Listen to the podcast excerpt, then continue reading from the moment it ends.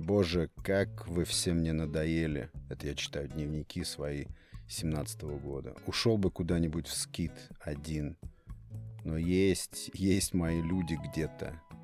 Не вышли они еще пока на меня. Но выйдут, выйдут когда-то. Такого просто быть не может, чтобы они не появились в моей жизни. Да я понимаю, что все это те же самые люди.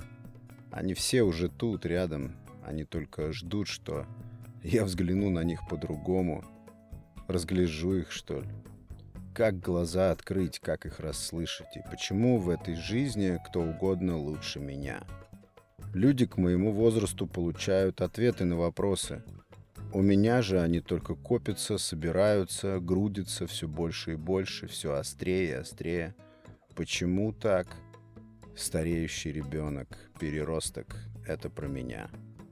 Но почему, почему это так? Что я и когда делал не так? От чего так вышло? Каковы причины? Бред какой-то. Причины эти внутри меня или вне меня? Сможет ли кто-нибудь мне ответить на эти вопросы? И если только я смогу ответить на эти вопросы, то способен ли я ответить на них? Или они так и останутся неотвеченными? Также нужно избавиться от ужасной привычки отягощать себя виной в несуществующих грехах. Грех сгенерирован сознанием искусственно, мнимо, но на общий настрой, на здоровье, состояние духа он начинает влиять по-настоящему. Это пагубно и глупо. Это похоже на вирус. И как ни банально, но нужно учиться настраивать ум и тело на то, что мне в данный момент необходимо.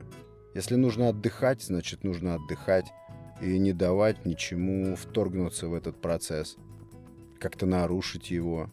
Если нужно сделать работу, значит нужно привести все свое существо в состоянии полного соответствия задаче. Интересно. Сегодня я всерьез подумал о том, что могу быть отшельником. Если раньше я думал об этом романтически, мало реалистично, то сегодня я подумал об отшельничестве вполне холодно, что смог бы пойти на это. Но это гон, конечно, вряд ли. Я опустошен и хотел бы сейчас напиться. Смотрю всякое дерьмо в сети, которое еще больше опустошает меня. Это ужасно все. Я не знаю, как с этим справляться и где из всего этого есть выход. Ничего из того, что я себе устанавливаю в плане корректировки поведения, не выходит у меня. Ничего не приживается.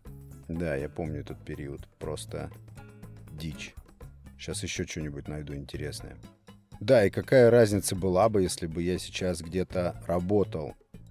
Никакой. Те же извечные депрессники, только еще сильнее от того, что кто-то будет мной управлять. Управлять временем моей жизни. Да, это меня всегда беспокоило. Я не знаю своего предназначения. Не зная, я не могу его придумать себе. Я, кажется, вообще ничего не могу. Напиться, напиться, напиться. Жесть. А еще мне нравится самому себя вгонять в состояние чувства безысходности.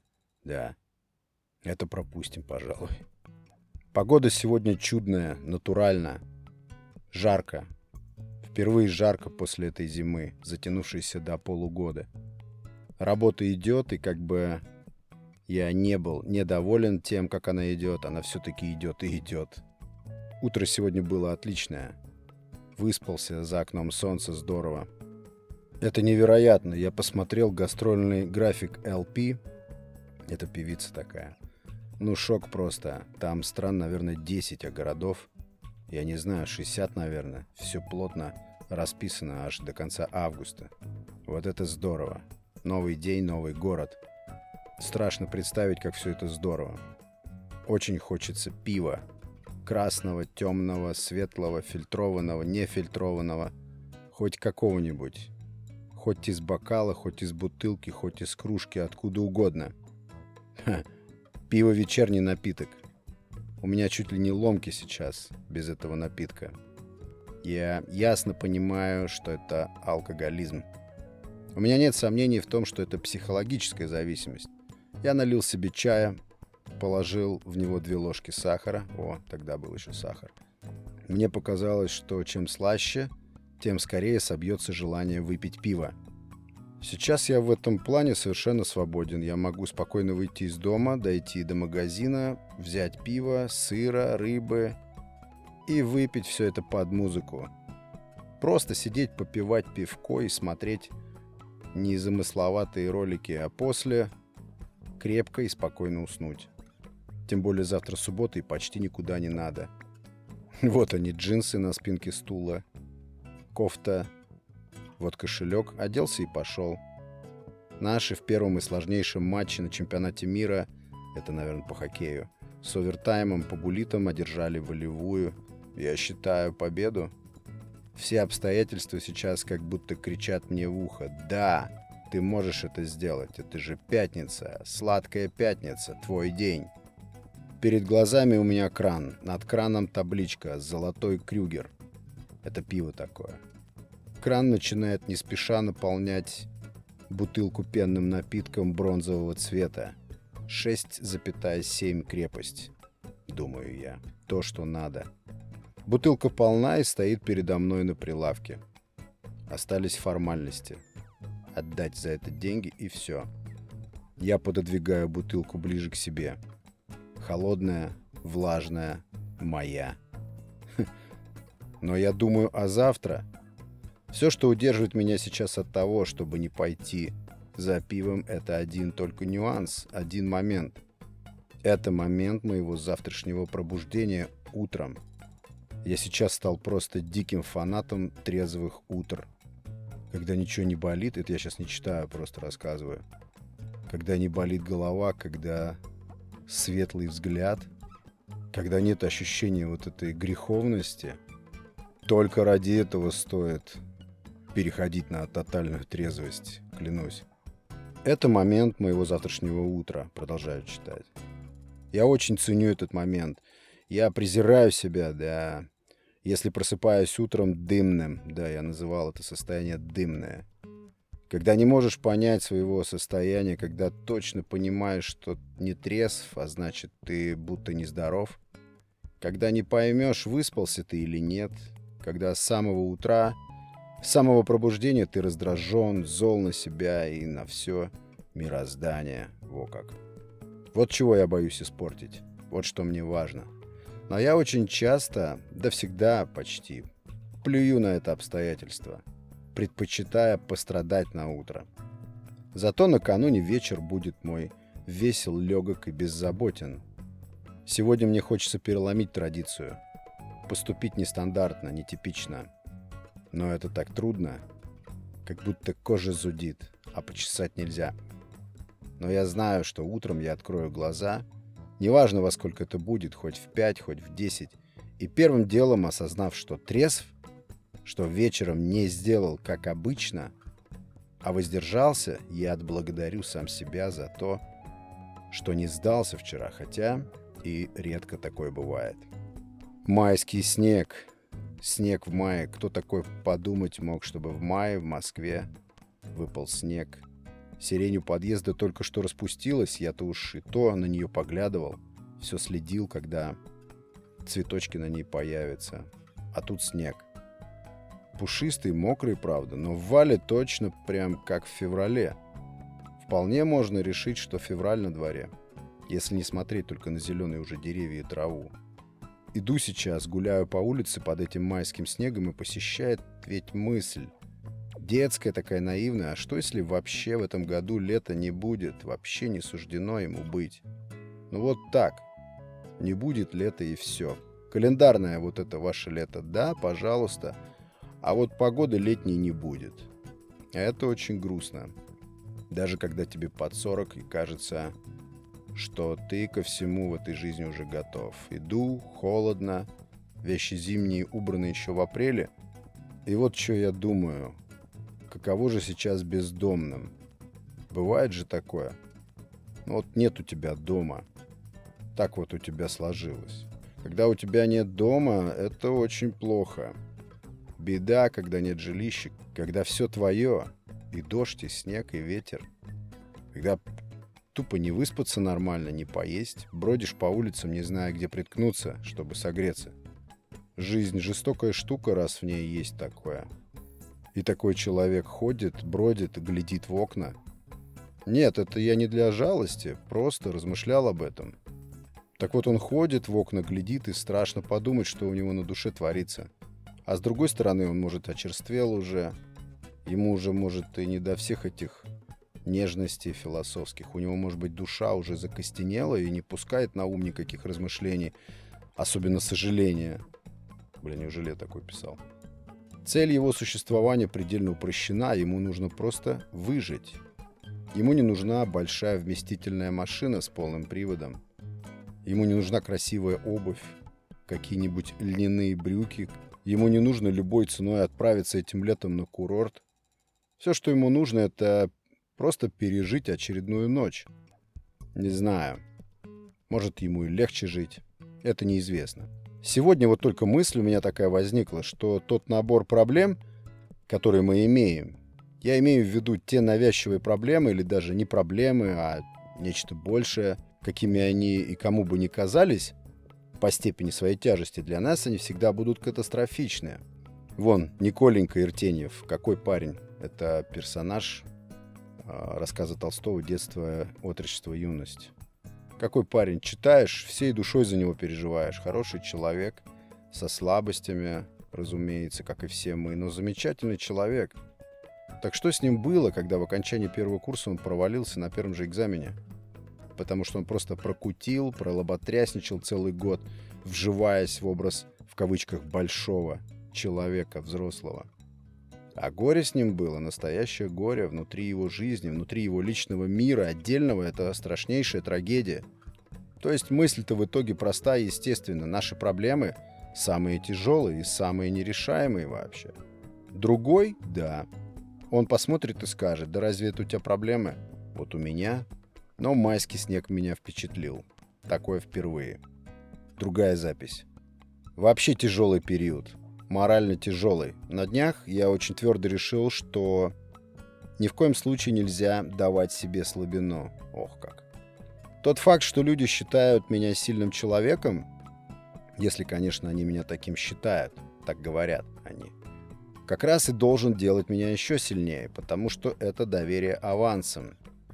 А что важно, когда люди тебе доверяют в кредит? Важно это доверие оправдать.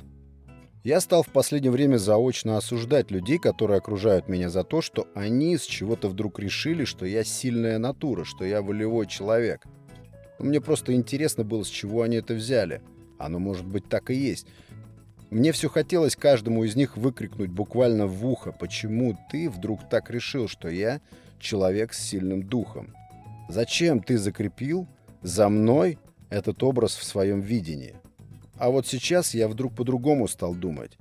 А что если эти люди просто знают, что я сильный духом? Что если я сам когда-то какими-то своими поступками или высказываниями или суждениями убедил их в том, что я сильная личность? Я ведь не раз слышал в свой адрес слова, подтверждающие такое мнение обо мне.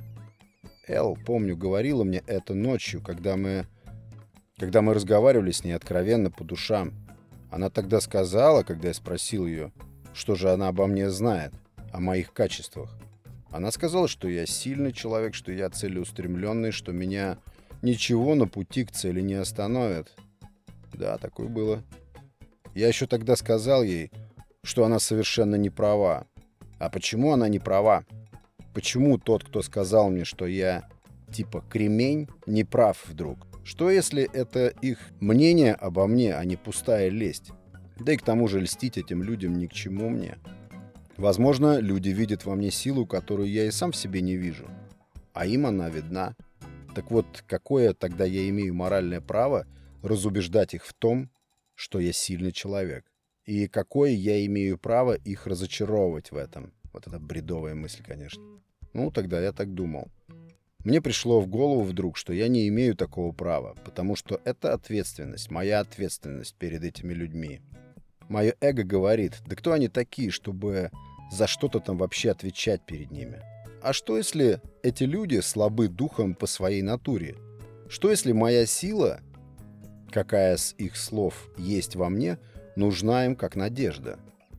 Что если они, будучи слабее духом, за что все-таки, я считаю, нельзя людей упрекать, надеются на меня. Они надеются на силу моего духа. Что тогда? Тогда эти люди могут потерять надежду. Тогда люди, считающие меня сильным и волевым человеком, будут разочарованы и лишены надежды. Но нельзя лишать человека надежды. Нельзя пренебрегать тем, что человек верит в тебя. Нельзя позволять себе поступать и думать так, чтобы вера в тебя в других людях сменялась пустотой. Это надо подумать. Если ты разочаровываешь своих близких и вообще окружающих тебя людей, то ты, как человек, как часть людской общины, просто бесполезен. Вот такие мысли в эти непростые дни. Очень много, конечно, спорных вещей. Вот это классно. Важно усвоить одно. Страх — это то, что уничтожает. Страх — это то, что сжимает, стесняет, сковывает, то, что не дает думать и не дает действовать. Что тут еще интересного? А вот прикольный диалог из фильма «Паттерсон». Как раз тот самый фильм, который нужно посмотреть. Классный, спокойный, интересный, философский, поэтический и романтический фильм. И вот веселый диалог из него. «Привет, Доня!» Это разговор двух водителей автобусов, которые с утра встретились на площадке для того, чтобы ну, начинать выходить на маршрут. «Привет, Доня! Ты готов, Паттерсон?» А нет, это вот герой, самый главный в этом фильме, да, он говорит «Привет, Доня!» обращается к коллеге к своему. Тот ему отвечает «Ты готов, Паттерсон?» Его звали Паттерсон. И Паттерсон отвечает ему «У тебя все в порядке?» И тот ему в ответ. «Слушай, ну раз ты спросил, нет, не все. Дочке нужны брекеты на зубы. В машине полетела коробка передач, жена хочет съездить во Флориду, а я отстал с выплатами по ипотеке. Из Индии звонил дядя, нужны деньги на свадьбу моей племянницы, и на спине у меня сыпь. Засада, братец, а ты-то как?» «Я нормально», — отвечает Паттерсон. «Пустовато, а вот интересно. Пустовато, скучновато, хотя вместе с тем и легко. Мне почему-то далеко не все равно, каким я запомнюсь моим детям. Мне это очень важно.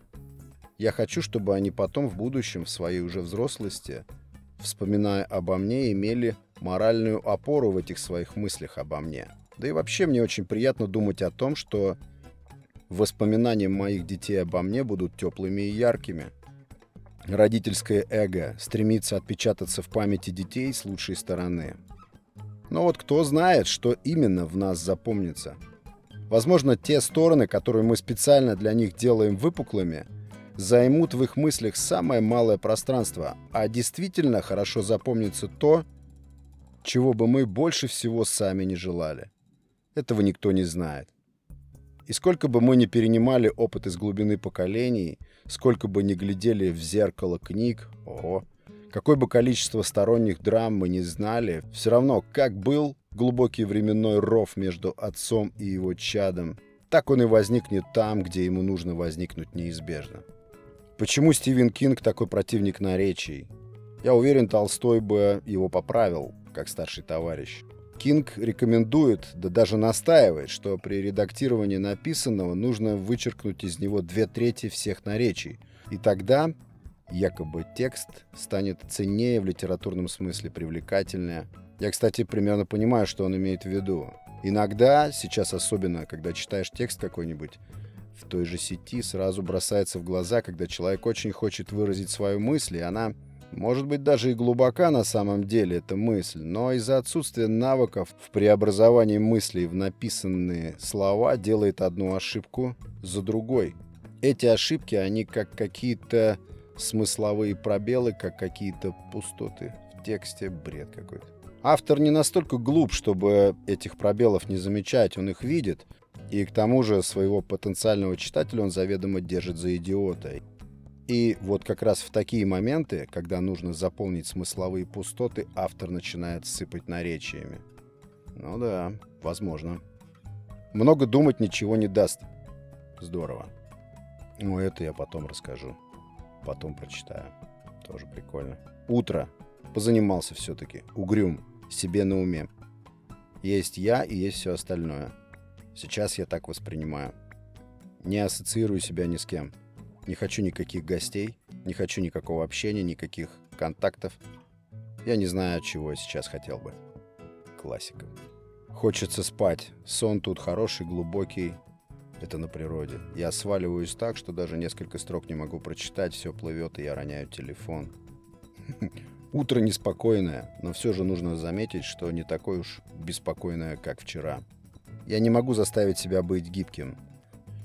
Когда сегодня плохой клиент стал давить на меня, мне хотелось взорваться. И я знал, что ему никуда не деться, что игра идет по моим правилам, и я могу ему грубо ответить, ничего не теряя. Но я говорил спокойно и мягко, монотонно, протаскивая свою мысль, не оскорбляя, с уважением, несмотря на его выпады. В работе я этого достиг, я вижу, что это у меня получается. Но я ума не приложу, как можно этого достичь в общении с близкими. Ладно, все это как-то образуется однажды, это не может длиться вечно. Это точно. Я пакостник, но я не хочу на этом зацикливаться. Ничего не изменится. Я думаю, что я так и не сделаю никогда шага. Я думаю, что я так и не покину пределы своего «я». Это провокация. Я это сделал. Хорошее настроение. Заметил и не впервые, что такое настроение возникает у меня, когда я продвигаюсь в деле. Но если уж это на настроение влияет, то уж точно прекращать этого нельзя. Хотя вопрос так и не стоит, потому что я не остановлюсь и закончу этот процесс. Я не помню, какой процесс. О, ночь. Здесь великолепные ночи. Тихие, спокойные.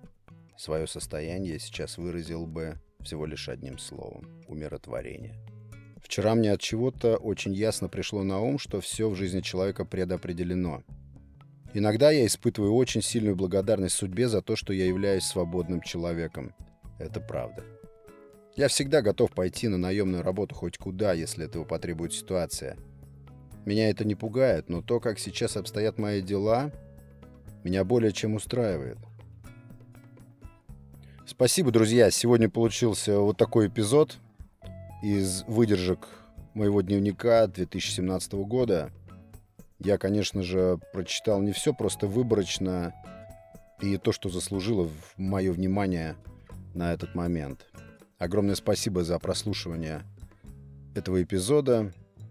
Подписывайтесь, если есть чем, подпитывайтесь. Это был Александр Наухов и Несу подкаст. Пока.